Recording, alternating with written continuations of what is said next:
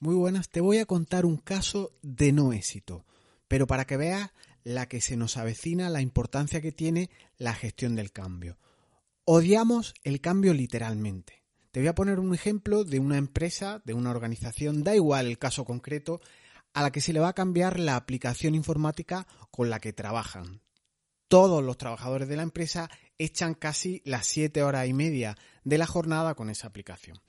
Y ya ha corrido el rumor de que esa aplicación va a ser cambiada, de que la anterior eh, va a ser desterrada, está obsoleta y se va a poner algo nuevo. Y fíjate qué dos comentarios tan impactantes me hicieron dos compañeros al oír esta cuestión.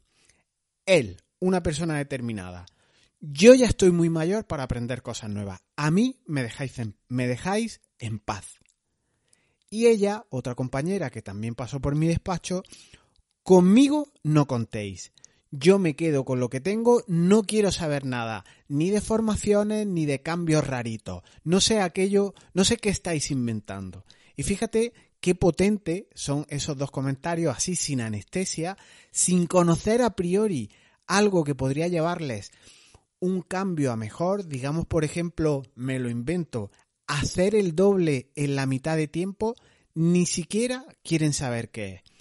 A mí me cautivaría que me propusieran, oye, te vamos a, dar una herramienta en la que puedes hacer un 2X, un 3X, el doble, el triple, en la mitad de tiempo. A mí algo similar me cautivaría. Pero no todos somos así. Musiquita y comenzamos.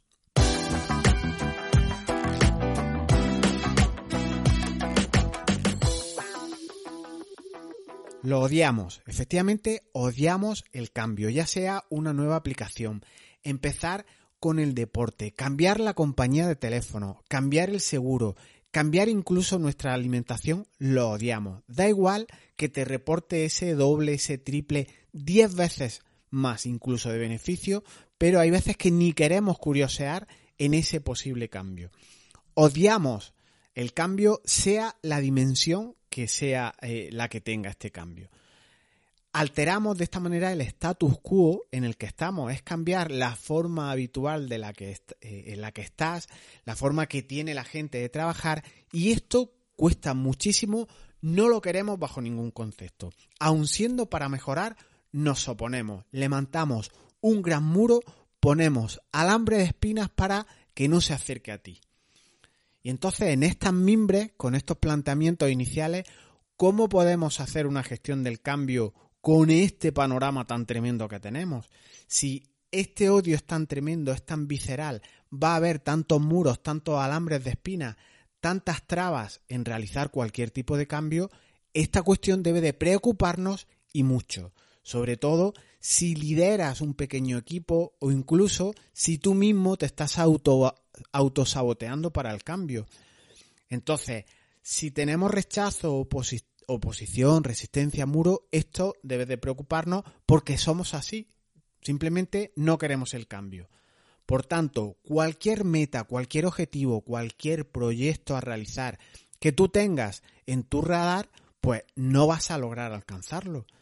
Y entonces no podemos aplicar la lógica, esa lógica que hay detrás de todo, a cualquier cambio. Vamos a ver, si es lógico, si yo voy a ganar más tiempo, si voy a lograr hacer el doble, el triple, diez veces más, si voy a ahorrar trabajos burocráticos que siempre hago, pues lo ideal sería decir, genial, voy a ayudar, voy a empujar, voy a derribar posibles fronteras o, o barreras para hacer estas cuestiones.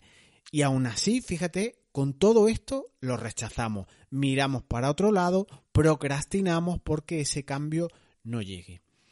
Y puede que en tu situación, en tu vida, haya un catalizador del cambio, una necesidad, un motivo emocional, una explosión, un punto de inflexión en el que por una razón externa de necesidad, de porque ves que un cambio ya es necesario, empieces a andar ese camino que te va a llegar a ese cambio. Eh, empiezas a andar hacia un punto B, hacia una meta, un objetivo, lo que sea, y te pones a avanzar tan tranquilo vamos para allá, empiezas a caminar.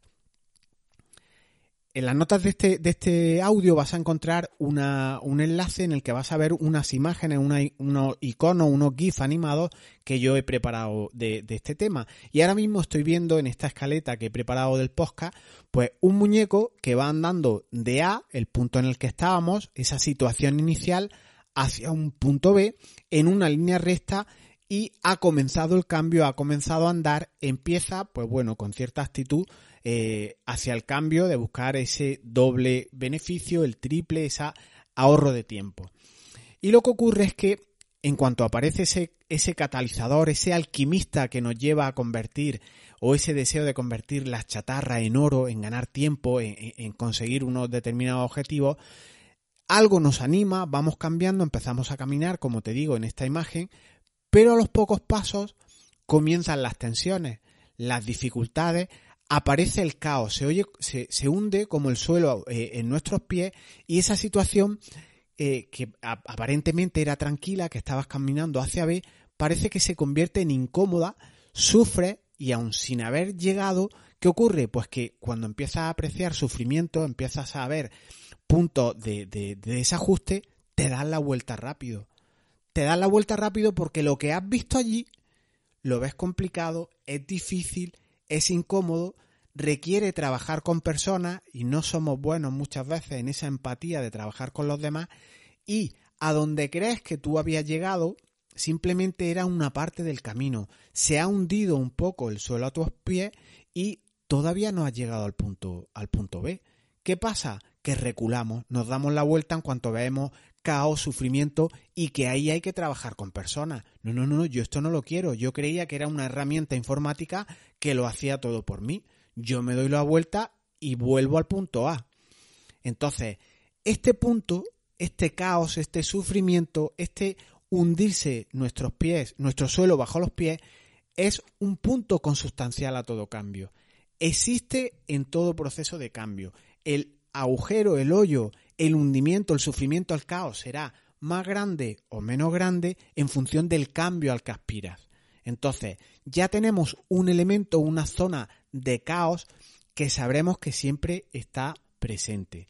Ese es uno de los elementos que igual no conoce en todo cambio y ya lo tenemos sobre la mesa. Conociendo qué nos vamos a encontrar en todo cambio, las cosas se nos van a hacer mucho más sencillas. Para no regular y darte la vuelta hacia el punto A en, las fases iniciales, fíjate que la lógica no aplica. Es la emoción, es el corazón, es las ganas de superar incluso la lógica lo que te va a hacer continuar andando hacia B. Entonces, en este muñequito que yo estoy viendo ahora, en este GIF animado que, que recula y que se da la vuelta hacia A, cuando esa alquimia, ese punto de inflexión, ese punto emocional, ese corazón te, te lleva a querer superar incluso la lógica, te hace caminar hacia B. Y esto es importante porque una vez sales del caos, una vez sales de esa resistencia, empiezas a encontrar un punto B en el que todo está mejor. Entonces, en vez de recular hacia el punto A, tienes que recular hacia el punto B y darte la vuelta, ¿vale? Y falta un elemento que debemos de trabajar en todo este desaprendizaje, en este todo volverte a ser un usuario Nobel. Fíjate que eh, el que estaba en el punto A ya había aprendido cuestiones. Estos usuarios de los que te he hablado de, él y de ella que, no querían ir al punto B, ellos ya han aprendido, han dedicado gran parte de su vida a, manejar una aplicación. Entonces, a mí ahora de repente me cuelgas la, L de conductor Nobel en la espalda, algo que a mí me ha costado atesorar años, ahora me lo quitas y nos dirigimos a lo desconocido, pues así es. Entonces, ese cambio debe de llegar desde lo emocional, porque como has visto, la lógica aquí no aplica. De poco sirve que le diga, oye, es que vas a ganar 10 veces más en, tu productividad y no aplica. Por tanto, es muy importante en un modelo de cambio eficaz tocar emociones, ser ese dinamizador, un catalizador, un alquimista, si me apuras, para que la persona, en este GIF animado que estoy yo viendo ahora, empiece a subir en dirección hacia B y no hacia A. Entre A y entre B ya has visto que hay, por tanto, un punto de caos, tienes que tocar emociones para que la gente no recule de momento hacia A y, se, y siga hacia B, Y para todo esto necesitas algo que es básico. Otro segundo punto que igual no conocías. Ya teníamos el primero, ya tenemos el primero, te ubico, que es caos, que es tocar emociones, y ahora nos falta ese acompañamiento, ese hacer, integrar y practicar. Debes de echar a la mochila nuevas prácticas, nuevas competencias, nuevas habilidades y esto se hace subiendo hacia B. Cuesta un poquito, es cuesta arriba, por eso cuesta y ahora ya sí sabemos que en todo cambio va a haber dos fases inherentes que igual antes habíamos dado por supuestas.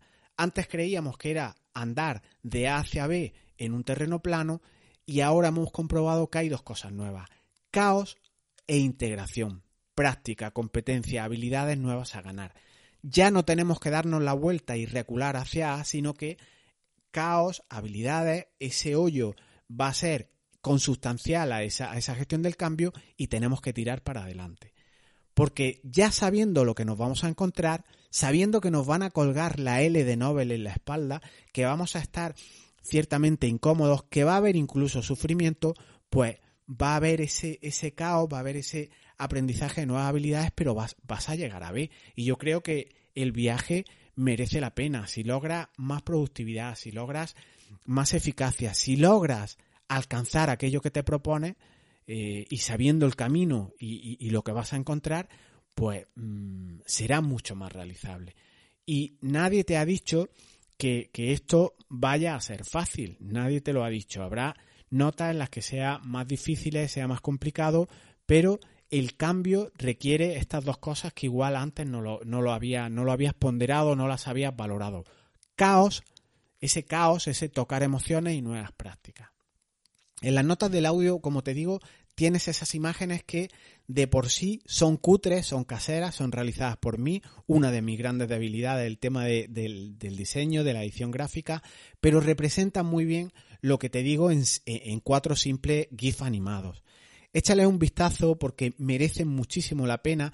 Puedes guardarla incluso, puedes mostrársela a los tuyos, a tu equipo, si tienes un equipo de trabajo, en la siguiente reunión que tengáis. Puedes enseñarla incluso a tus hijos. Cuando vean en un posible cambio, en un posible examen, en, un posible proyecto objetivo que tengan, cómo hay un, proceso de, de caos, de que el suelo se hunde a tus pies, pero que es consustancial a todo cambio. Imagina todo esto que llevamos visto en estos 12 minutitos con lo que has aprendido a nivel personal, que todo cambio que tú realizas a nivel personal, a nivel particular, esas dos fases que igual no conocías o igual las, las intuías, sabías que eran consustanciales a los cambios, pero nadie las había puesto negro sobre el blanco o nadie te las había contado como, como te las estoy yo contando ahora. Cuando un cambio como este llega a una organización es mucho más complicado, porque fíjate que tienes que hacer una transformación a nivel de grupo. Y el grupo es puñetero porque además se unen para luchar contra esa situación de cambio. Pero con lo que hemos conseguido, con lo que hemos aprendido, viendo que aparecerán nuevos muros, ese caos, pues ya sabes lo que toca. Toca tocar emociones, toca que tú seas ese alquimista del cambio, ser detonante, enseñarles que lo que hay en B es mucho mejor. Así que tienes que convertirte en un catalizador, en una persona reactiva, en una persona comunicativa, facilitadora y enseñar todo lo que, lo que van a encontrar porque así el usuario, la persona que tiene que implementar el cambio tendrá menos resistencia, levantará menos muros, menos alambres de espina. Como te digo, no va a ser fácil, fácil, nadie ha dicho que lo sea, pero te va a venir mucho conocer estas dos cuestiones, que habrá cambio, eh, eh, que habrá caos en ese cambio y sobre todo que la gestión es tocar emociones. Esto es consustancial a ese cambio. Ahora cabría plantearse eh, cuestiones de por qué no has estado haciendo aquello que a ti te llena, aquello con lo que te sería más fácil vivir incluso cada día, ¿Qué es aquello que te frena? Visto estos GIF animados, esta estructura que te planteo, ese odio hacia el cambio, sabrás lo que te vas a encontrar. Y así es mucho más fácil hacer todo esto. Como te he comentado al principio de este audio, eh, este es un caso de no éxito, es un caso de algo que todavía no ha comenzado porque esa aplicación que vamos a implantar en esta organización aún no ha llegado. por razones que no vienen al caso, a mí me toca gestionar ese proyecto, esa implantación de esa nueva aplicación. Así que te iré contando qué técnicas voy a emplear, a emplear con mis compañeros para limar esas posibles resistencias que están surgiendo desde ya y solo es un rumor. Y lo más importante, compartiré contigo si he logrado con éxito este proyecto de cambio que se me plantea. El verdadero héroe, como siempre te digo, no es el que hace trabajo hercúleo, el que se mata trabajando, sino el que lo hace de una forma efectiva, inteligente, sabe hacer ver a su equipo que va a aparecer caos, sabe que tiene que darles confianza a ellos, sabe que debe de implantar o inculcar que las personas confíen en ellos mismos, que confíen en el equipo y que pronto se irán a casa porque tienen vida allí, porque quieren una vida efectiva. Estas situaciones de caos, de, de, falta de descontrol, de inseguridad, son iniciales, luego volverá esa seguridad y esa tranquilidad, ese ciclo, porque siempre estamos con cambios, aunque lo odiemos. Espero que con este audio logres ver esas dos capas, esas dos etapas, esas dos fases que hay en todo cambio. Al final nosotros siempre estamos cambiando cosas. No podemos estar siempre anclados eh, en esa rueda de la rata repitiendo las cosas porque así estaremos más calentitos y más seguros. Conociendo que todo cambio lleva a caos y que todo cambio requiere aprendizaje, nuevas habilidades, podrás llegar al punto B de una manera más fácil. Échale un vistazo a los GIF animados que te planteo que verás que son interesantes. Cutre, pero muy interesantes y muy útiles. Nos vemos en el siguiente episodio o nos escuchamos. Hasta ahora.